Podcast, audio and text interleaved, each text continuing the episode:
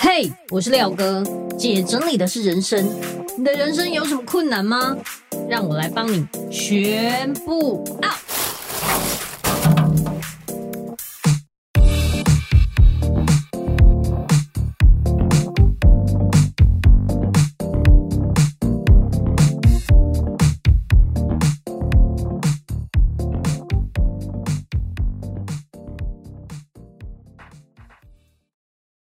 本集节目由云漾生活赞助提供。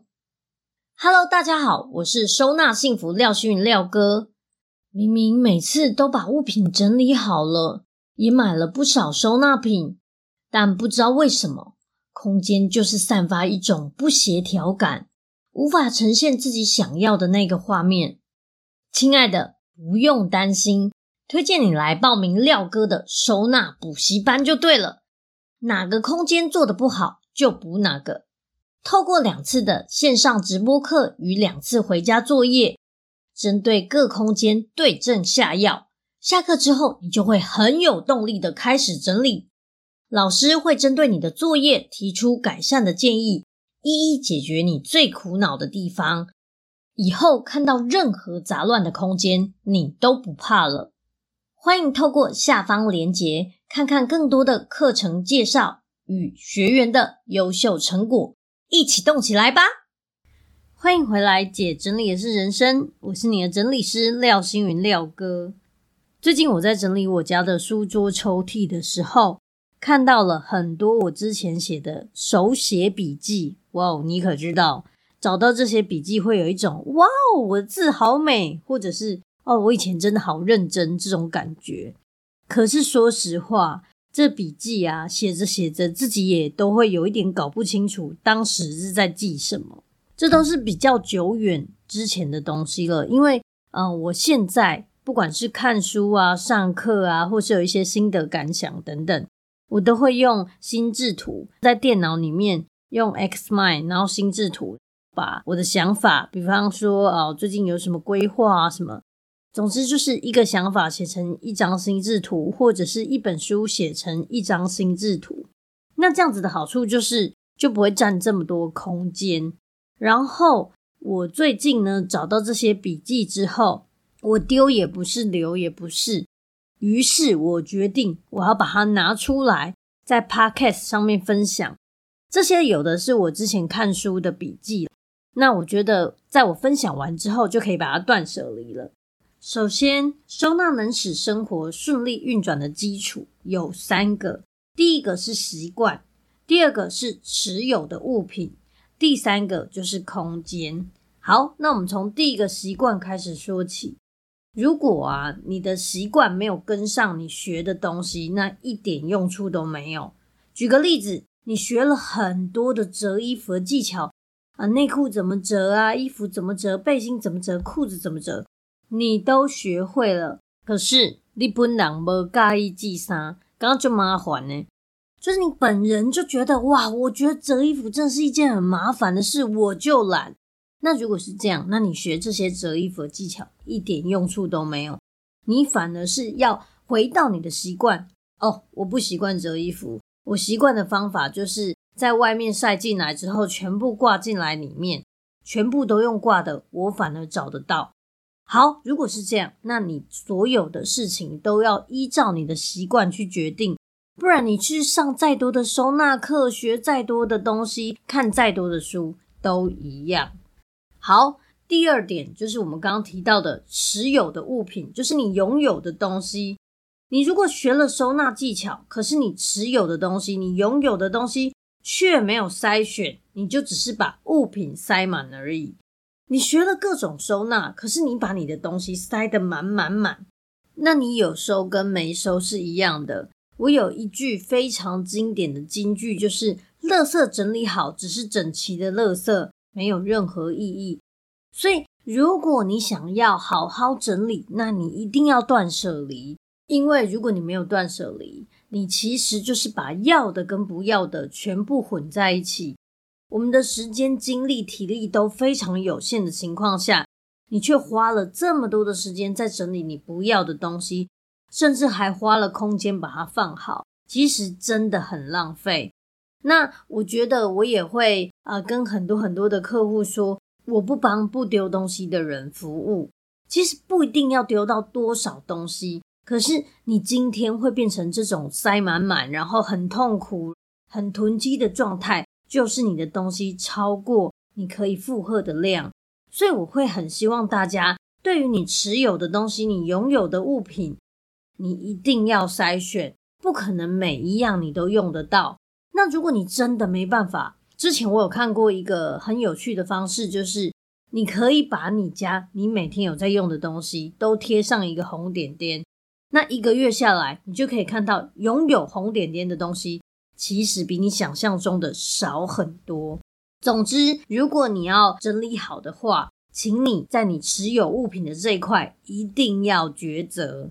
东西少了，你的抉择就变少了。你的决断力变高，你的生活也会变得更自由。最近呢，我在我们一日一舍的那个社团里面，就有看到有一个人，他就说他现在就是突然开窍了，这样，因为一日一舍已经持续了半年，然后他突然开窍了，然后把东西挖出来的时候，会发现，哇塞，我之前到底留了这么多这些东西是在干嘛？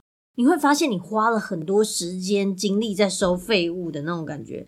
等你翻出来的时候，你根本不知道为什么当初要留这些，所以这就是一种觉醒嘛，那也很棒。至少你现在发现哦，我应该要抉择，才不会让未来的我又花更多时间整理这些东西。好，第三就是空间。其实我们要学习如何利用空间，这很正常，因为很多我们在啊杂志上啊，然后或者节目上都会看到说。我们可以用小小的空间，然后收纳很多很多的东西。可是，当你学了如何利用空间，然后买了很多的收纳品，可是你却不使用的情况下，你就是在买容器来囤物品，你反而是更浪费空间。我之前也会遇到很多客人，他们想象中的收纳，就是像他可能在报章杂志上看到的，把所有的空间弄到极限之后。买很多收纳品，把它塞得满满满，每一个东西都放在收纳品里面。其实很多时候，我觉得这是过度收纳。你放了这么多，你就算收进去，你也想不起来里面是什么。有收个不收，赶快！你要利用空间，没错，你利用得很好，你利用到极限。然后收纳品该买的你也全都买了，可是怎么全部都把它收起来之后，感觉家里变得更窘迫、更小了。最大的问题不在于买收纳品，也不是在于利用空间，而是你真的有好好把你的空间规划成你生活的那个模样吗？这些收纳的模式真的适合你吗？所以，我们不是为了使用技巧而使用，知道我的意思吗？我们学了这么多收纳技巧，我们不是为了要展现这些收纳技巧。所以就是得给它弄成这样，而是我们要解决问题而使用技巧。就例如说，哎，我怎么觉得我这个东西都摆在地上，怎么会这么乱呢？可是当我学会了哦，垂直的收纳模式，也许我用了一个一个铁架，然后把地上这一箱一箱的东西全部把它收纳进去，然后每一层就放我适合的东西，依照我的身高。依照我的拿取顺序，依照我的联想等等，把它收纳好之后，所有的东西都在我想得到就拿得到的地方，这才是真正最适合的收纳。那收纳有三种，就是容易使用。当你觉得容易使用的时候，它就是放在符合你生活动线的地方，想会丢都推丢，行去遐都会当推。你就是很顺手，你知道吗？就比方说，我在我的化妆台。右手边一打开，就可以马上拿到我每天都在用的化妆水。然后第二个抽屉可能就是一些美妆小物啦、夹子啦、棉花棒等等。那第三层可能就是常用的药膏啦、常备药等等。那第四个抽屉打开，就是一些法式啦，或者是呃饰品之类的。总之，你的东西在你平常使用的动线上的时候，想得到，你就可以马上拿到。而不是我有收，只是我忘记收在哪一个盒子。那你这样有收跟没收都一样，你吹不都不好。第二就是容易理解，这个容易理解跟我教大家的联想性收纳法非常相似，同类的东西你要放在一起，你才联想得到。我发现呢、啊，我很多客人哈不太会收纳的原因，是因为他买了盒子，可是把很多没有相关的东西放在一起。例如说，这个盒子里面有发夹、有笔、有小卡、有零食。那请问这一盒到底是什么类？如果你真的要把它拆开，让它同类的东西在一起的时候，发夹就会跟发饰、发箍等等的东西放在一起，那笔就会在文具区，零食就会在食物区。总而言之，同类的朋友要在一起，你锤米给他在锤屋。好，再来第三就是容易收取。你经常使用的东西，你一定要让它变得好拿、好找，这样才有用。说真的，如果你让你的东西收得很好、很紧密、很扎实，结果就拍腿，你就拍腿个坑没里边，那这样子很难拿、很难用、很难开，那你根本连收都不想收回去了啊！不先坑家，因为迄柜子熊歹开啊！啊，先坑家，因为遐就麻烦呢。总之，只要任何一点有阻碍，就会让你变得不想要把它收回去。所以我刚刚提到的，容易使用、容易理解、容易收取，这都非常的重要。那好的收纳是怎样呢？第一就是配合你的习惯，物品放置在使用场所。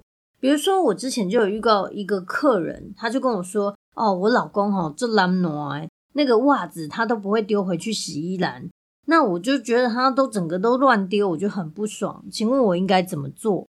那我就在想，你要配合他的习惯。也许啊，他一回到家，第一件事就是脱袜子，对不对？可是他脱下来之后，如果还要走到厕所，他觉得麻烦，所以他就会很习惯丢在鞋子的旁边。好，那问题来了，你们觉得老公的洗衣篮应该要在哪里？是在厕所还是在鞋柜附近？答案就是在鞋柜附近。虽然这样不是很好看，可是为了不要让他随便乱丢，然后整个地上都长出袜子来，你其实可以用一个很小的洗衣篮。然后让他把他的袜子丢在那个篮子，在你们玄关的附近，让他这个动作，然后配合收纳的动作，也许比起你去到处捡他的袜子，跟去玄关拿那个洗衣篮，感觉 easy 多了，对不对？所以如果可以的话，你就是配合习惯，然后让物品放在使用的场所上。其实这样子。反而会让它养成习惯，我觉得这就是一个好的开始。好，第二呢，就是东西的摆放啊，要配合拿取的频率。那个拿取频率超重要，很多人就觉得，哎，收纳的是干咪干拢坑里的喝啊。可是呢，当你放上去没有依照你的频率来摆放的时候，你在一个很好拿的位置放了根本一年只会用一次的东西，那你就是浪费你的空间。所以，请大家呢，一定在你收纳的时候要思考：我最好拿的是哪一格？我最常拿的要放哪里？把它想清楚之后，你会发现那个黄金位置，就是最顺的那个位置，都应该要保留给你最常用的东西。好，那第三就是这边是工作书籍，各类的物品要区分一组一组的。比如说你的书哈，假设啊有各式各样的书。那你在分的时候，不能就是一个书类，这样子很难找。所以像我自己的话，我有两座大书柜。那我的书柜一层就是一个主题，比如说这一层都是学习类，上一层都是心灵类，好，然后另外一个可能就是这一格里面全部都是办公室收纳，另外一边就是居家收纳，然后可能空间等等。总之，我是用主题来分。可是有一些人他的分法不一样，其实我觉得，呃，左右脑的影响也会不一样。有的左脑人的人比较盯紧的，他可能会依照出版社来分类，或者是书的大小来分类等等。每一个人的方法都不一样。那我也有看过用书的颜色封面，就是那封面的颜色来分类的。所以每一个人的分类方式不一样。但是如果可以的话，你在分类上，你要说得出你的类别是什么？就像刚刚讲的，这里是工作书籍，这里是休闲书籍，这里是小说，这里是教科书等等。只要你讲得出来，就代表你有分类好。好，第四呢，就是极少动作的取用。意思就是你的动作越少越好。很多人哈、哦，给搞，比如说他可能用了一个盒子，然后那盒子有盖子，然后要打开盖子之前呢，要先把旁边两个把手叭叭，然后打开之后再打开盖子，再拿出里面的东西。当你的动作非常多的时候，你就会觉得麻烦。前面我提到，只要你觉得麻烦，你就会想要放弃。所以，如果可以让那个动作越简单越好，一个动作就好。也许不是那么好看，没有像放回盒子里面那么整齐、这么漂亮。可是，如果你那个动作就是直接手过去，就是可以直接捞到，好拿又好放，你反而能好好维持。好，总之就是你要缩短你这个距离，还有拿取的步骤越少越好，最好能一个动作就能拿到。好，第五呢，东西容易移动，然后不占空间。其实我觉得哦，如果你是一个呃喜欢调换陈列摆放的模式的人，像我就是，我非常喜欢新鲜感，所以我家的装潢绝对不能是固定的，因为只要固定的，我看久我就很痛苦，而且如果都都是钉死的，我一定会很焦虑。那我很喜欢把东西换来换去，所以这些柜子或者是盒子、架子等等。它只要是能移动的话，我就觉得，哎，这样子更方便，然后呃，随时都可以调整。所以像这样子的话，也会更好打扫。你想，你的东西都能轻易移动，下面就比较不会有呃积灰尘啊，或者是有很多奇奇怪怪的东西滚下去。好，那整理、收纳跟收拾这三个东西的差别是什么？整理呢，是把你的东西分类，然后把你不要的东西丢掉。所以整理这件事情就是在抉择去芜存菁的这个过程。那收纳是什么呢？收纳就是容易使用、容易拿取、容易放回。哦，这真的太重要了。诶，如果你只有整理，就是你把你要的跟不要的分出来，那你把你要的整堆放进去，你没有收纳的话，你只是把它排在那里，啊，那不好。因为我也有看过很多整理师，他可能帮。客人整理好之后，对不对？那一堆东西在那里原封不动，客人不敢动，因为他怕一动就会乱，然后就会不好看。重点不是好看，是好用。所以刚刚提到的，你要呃容易使用呢，容易拿取，容易放回。有的时候美不重要，是你能维持才最重要。因为这个家是你在住的，所以你要让它是好用、方便，才是真正的收纳。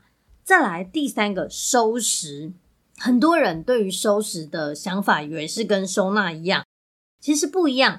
收拾呢是把东西归位到固定位置，很多人会以为这就是收纳，其实不一样。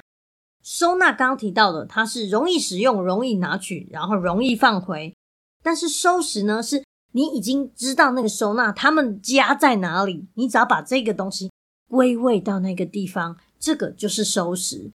所以以前我们小时候，爸爸妈妈一直在骂我们说“当紧去收收嘞”，这个是收拾，对不对？可是，在没有收纳也没有整理的基础上，我永远都收拾不好。这样大家懂我的意思吗？所以它是环环相扣的。你一定要先断舍离，把你的东西整理好、分类好之后，依照你的收纳的频率，例如说放在这里好不好拿、好不好用，我放得回去吗？想清楚之后，你的收拾就会变得很顺利。比如说，你今天看到了马克杯，然后你就可以知道，哦，我知道马克杯的家在哪里。那你把马克杯洗干净之后，你就可以放回去它的那个架子上面。这就是很好的一气呵成。所以我希望大家今天听完我的部分笔记之后，有没有觉得这一集真的干货满满？那我笔记还有很多，所以呢，我会分成很多集跟大家分享。希望你在整理的过程可以听我的这个 podcast 当你的背景音乐，然后一边整理一边收，不是点头，然后很有道理就好，手要动，好不好？动起来才可以改变一切。这一集如果你觉得很棒，哎，说真的，我真的觉得干货满满，应该要把它分享出去，分享给有需要的朋友。欢迎你到我的 Apple Podcast 底下评分留言，记得给我五星好评。我真心希望每一个人都能成为自己的整理师。那你也可以到我的粉丝专业收纳幸福廖星云留言跟我说说你的心得感想。那我们下集见，拜拜。